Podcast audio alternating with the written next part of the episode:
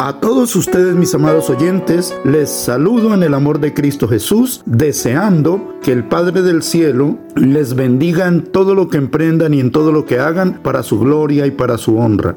Quiero compartir hoy el pan del cielo de la primera carta del apóstol Pablo a los Corintios, capítulo 2 y el versículo 14 y 15 que dice, pero el hombre natural no percibe las cosas que son del Espíritu de Dios porque para él son locura y no las puede entender porque se han de discernir espiritualmente. En cambio el espiritual juzga todas las cosas, pero él no es juzgado de nadie. Amén encontramos en la palabra de Dios por lo menos tres tipos de hombres. Encontramos el hombre natural, el hombre espiritual y el hombre carnal.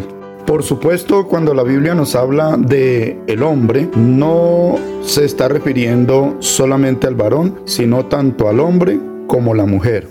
El hombre natural es aquel que no tiene a Cristo en su corazón, por tanto no tiene el Espíritu de Dios. Es aquel que, aunque lee las sagradas escrituras, aunque le hablan, aunque le explican, no puede entender porque no tiene el Espíritu Santo de Dios. El Espíritu Santo es el que nos da el discernimiento en la palabra de Dios. Por eso dice que el hombre natural no percibe las cosas que son del Espíritu y para él son locura porque no las puede entender. Esto sucede con muchas personas porque no tienen a Cristo en su corazón.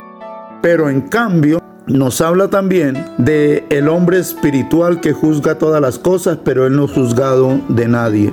El hombre espiritual es aquel que ha recibido a Jesucristo como su único Señor, como su único Salvador y ha sido sellado con el Espíritu Santo de la promesa.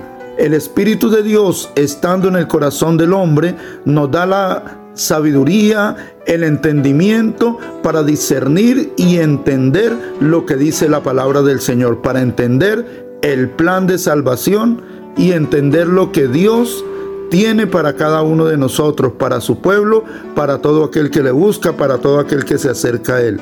Ese es el hombre espiritual.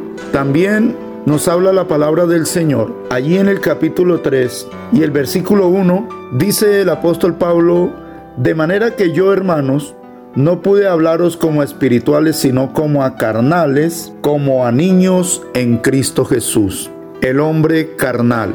El hombre carnal es aquel que ha recibido a Cristo en su corazón, que ha sido sellado con el Espíritu Santo, pero que anda todavía en la carne, que no ha entrado a obedecer la palabra del Señor y se deja dominar de la carne. Anda todavía en pleitos, en celos, en contiendas, en disensiones y en muchas cosas que son de la carne. Se deja llevar por el área emocional a cometer pecado y a hacer cosas que no agradan a Dios. Ese es el hombre carnal, que aunque tiene al Espíritu Santo, aún sigue viviendo en la carne. Y tú, mi amado oyente, ¿a cuál de los tres perteneces? Mis amados hermanos y amigos, procuremos ser esos hombres y mujeres espirituales para servirle a Dios, para honrar a Dios y entender las promesas de Dios y el plan de Dios para salvación.